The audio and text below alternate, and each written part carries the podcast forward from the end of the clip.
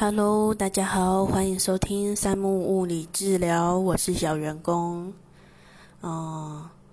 隔了很久才录，因为我真的没有想好要怎么讲。那今天的是三小时物理治疗师的第十一集，然后要讲的是运动物理治疗。嗯，那运动物理治疗这一块。其实，如果可以的话，最好是有动作示范之类的。但是因为播客嘛，怎么可能看得到我怎么示范呢？所以，呃，我就不打算讲动作的部分。嗯，大概就简单介绍一下，呃，运动物理治疗我们希望的目标目的吧。嗯，运动物理治疗的。嗯，内容其实会说运动物理治疗跟运动不一样，它有一个我觉得很大的差异在，呃，运动虽然是有有些人是有目标性的，可能是为了让身材变好看，为了让体态变好看，为了变瘦，或者是让体力变好等等的，呃，目标目的但是运动物理治疗。的部分的目的不是那么的呃开心，因为通常会来找物理治疗师的人，基本上就两大类嘛。一种是已经有病痛的，东痛痛西痛痛，到处求医没有办法改善。然后最后就流浪到了像小员工这样的工作室啊、物理治疗所啊，或者是哪个善良好心的物理治疗师收他，然后真的有帮助到他这样子。然后另外一种就是已经状况不错，但是就觉得差一点点的人，也是有这样的人来找物理治疗师。对，那。他们这样的人会，不管是因为病痛来的，还是为了更好的成果来的，他们都是呃有一个身体上的小障碍，嗯，小瓶颈，应该说瓶颈吧，身体上的瓶颈，所以才来找治疗师。那这些瓶颈的部分，不外乎常听到的就是呃，肌力。肌耐力、柔软度，然后再比较少听到一点点的爆发力、敏捷度、灵敏度，对，然后这些东西其实就是一些名词啦。那我之后可能就会用简单的例子，就是我直接在呃临床上面遇到的例子。来讲，那像今天的话，我就来大概讲一下，呃，我最近一次遇到的一个 case，嗯，有一个有缘人，他平常有健身的习惯，那他也有在健身的过程中也有教练，然后教练跟他说，他的是，呃，我大概简单叙述一下这个 case 的状况，他在做深蹲的时候。会觉得左侧的属膝部会痛，所以他的教练跟他说：“你的髂腰肌太紧。”那髂腰肌是一条呃长在身体蛮中心躯干腰部的一个肌肉，它很大块，因为它是髂肌跟腰大肌组合在一起，叫做髂腰肌，所以它不是一条肌肉，它是一组成对的肌肉。然后他就问我，说：“嗯，这样是对的吗？”然后我没有回他啦，因为我会觉得这是每一个人切入点不一样。但是我帮他检查了之后，他其实是左侧的活动度很好，右侧的活动度不好。不知道前面有没有仔细听呢？他是左侧的属膝部会痛，但是他其实左侧的髋关节活动度很好，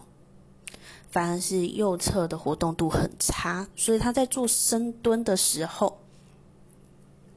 深蹲这个姿势，大家应该都大概有印象，就是一个蹲低下去的姿势嘛。蹲下去的时候，会是踝关节，我们从下面开始讲，脚踝、踝关节，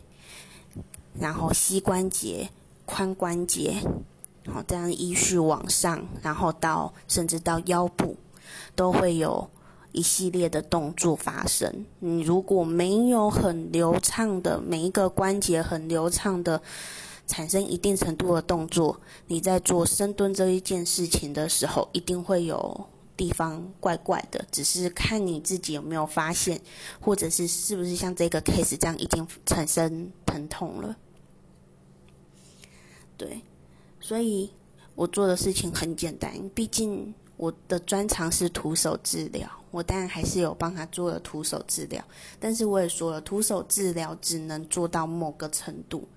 后面还是需要运动治疗去做搭配，所以我让他做的事情就是做呃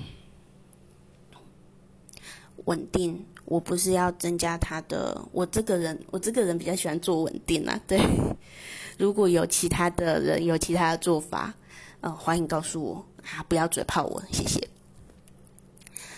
我是让他做左侧髋关节的稳定，然后跟另外加强他的右侧髋关节的一些柔软度的运动。在这样子简单的搭配下，他在离开我的工作室之前，他已经觉得在蹲的时候没有那一种。痛的感觉，而且他说动作比想象的还简单，所以运动物理治疗的我自己帮他定义的是有一个目标、一个功能在的运动，所以不是说听到运动就是啊一定要出去奔跑啊、啊跳啊这一类的，有时候是一个很小的，尤其是讲到稳定性的运动的时候，有时候。不是一个很大的动作，所以呃，我不是每一个 case 来我都会给给很小很细的动作，因为每一个人对自己的身体的了解程度其实不太一样啊。像我自己，因为为了教教大家，所以其实我有特别加强自己身体的每一个关节的感受度。但不是全部都做得很好，我现在也都是在练习中，而且我又很喜欢吃，所以其实吃的很大只之后，有些东西其实做不出来，哼，无法感受。但是我是有，就是有特别加强自己的感觉，所以，嗯，我可以跟大家叙述，诶，这个动作做起来可能会有各种不同程度的感觉。为什么会各种不同程度？因为我也是从。呃，状况很差，慢慢练到我觉得现在中中中吧，嗯，当然不到顶尖，顶顶尖的话我就去当运动员，我干嘛还在这里当物理治疗师呢？感受度这件事情是需要练习的。那我讲的感受度，其实以我们物理治疗来说的话，应该就叫做本体感觉了。一个本体感觉的输入，其实对于动作的学习。很重要，嗯，这样讲其实有点难懂，嗯，其实大家应该都有上过体育课嘛，尤其有打过篮球吧，算很普遍的运动。为什么有些人投篮就是百发百中？为什么有些人投了一百球可能只进三球？这个就是一个在动作上面一流畅度的问题。二虽然没有意识了，因为有时候动作反复做，其实大脑已经学习起来了。所以你在做投球的时候，那个身体出的肌肉力量，呃，动作大小，那个力量输出的稳定度，就决定你这颗球会不会进来了。那百发百中那个，呃，要不自己的基本状况就很好。他出生的时候能力值在运动方面就点的特别高，要不就是他花了很多时间在练习。他可能平常就特别喜欢打篮球，每天都会丢个一两百球。那那个刚刚讲投一百球只进三球的人，那要不真的能力值点太低，但是点的再低的人多练习，其实几率都会上升的，跟学习一样。虽然每个人的科目擅长的科目不一样，但是总是练习过后不会像原本的基本值那么差嘛。对，这是因为。呃，你所有的动作、所有的练习都会刺激到神经传输的过程中，都会刺激到大脑，大脑会做学习、跟做修正、跟处理。嗯，对，所以，